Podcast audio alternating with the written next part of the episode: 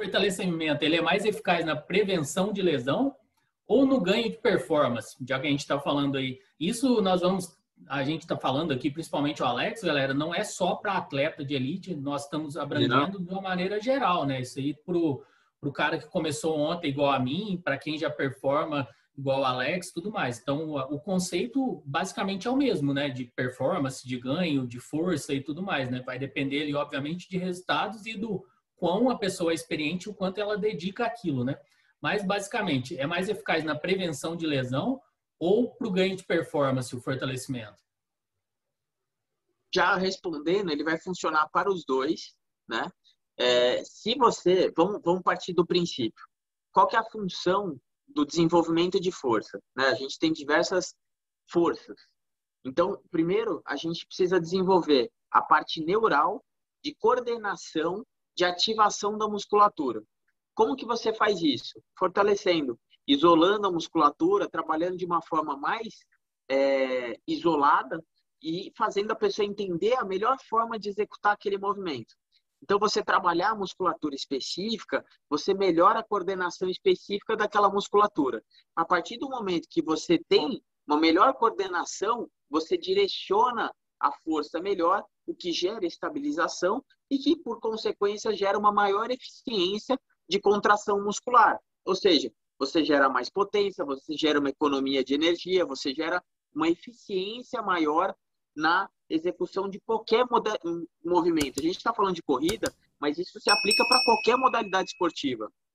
Vamos partir do princípio, desde a fase assim, que a pessoa nasceu até a fase adulta. A primeira coisa que a pessoa desenvolve é força. A pessoa não, você não vê uma criança correndo um quilômetro. Você vê uma pessoa, uma criança correndo 50 metros, muito rápido. Aí ela cansa. Aí ela corre de novo. Aí ela cansa. O que, que criança brinca? Pega, pega. São pequenos estímulos muito rápidos, de alta solicitação motora, e depois, conforme vai amadurecendo, o corpo vai aumentando a vascularização periférica, a, o coração vai amadurecendo, a parte cardiovascular, a parte é,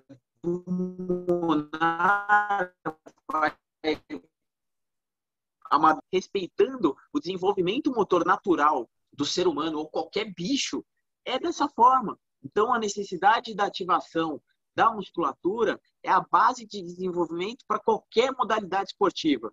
Aí, já voltando na questão da lesão, se o fortalecimento faz a prevenção de lesão e se o fortalecimento cura a lesão, porque você diminui a sobrecarga articular, você melhora a postura, você diminui a, as curvaturas excessivas, você equilibra o corpo, naturalmente, isso gera performance. Então, você consegue agregar o máximo possível, acho que essa é a melhor justificativa. Se você melhora a sua postura, naturalmente, você economiza energia, utiliza da melhor forma possível o teu corpo, e isso naturalmente vai te trazer performance. Mas, infelizmente, é, profissionais da área ou até no meio da, das modalidades esportivas falam: ah, não sei quem ganhou, mas não faz nada. Ah, não sei quem cruza o braço, mas ganhou a prova. Um desenvolvimento de um atleta de altíssimo rendimento, o mínimo, mínimo, assim, é de 8 a 10 anos. Até 3 anos, a pessoa é iniciante. De 3 a 5 anos, a pessoa é um intermediário. De 6 a 7 anos, ela está numa fase de transição de especialização de 8 para 10 anos, a pessoa se torna um especialista ou ela pode falar, eu estou apto, assim, eu domino aquela modalidade esportiva. Antes disso, a pessoa está se desenvolvendo, né? É comum a gente ter starts falando, nossa, eu estava correndo desse jeito, percebi que não é dessa forma, acho que é melhor é dessa. Então, são platôs de desenvolvimento, são starts de desenvolvimento que dependem desse tipo de coordenação se você faz o trabalho de fortalecimento, esses starts vêm mais fácil, porque você tem uma percepção motora melhor.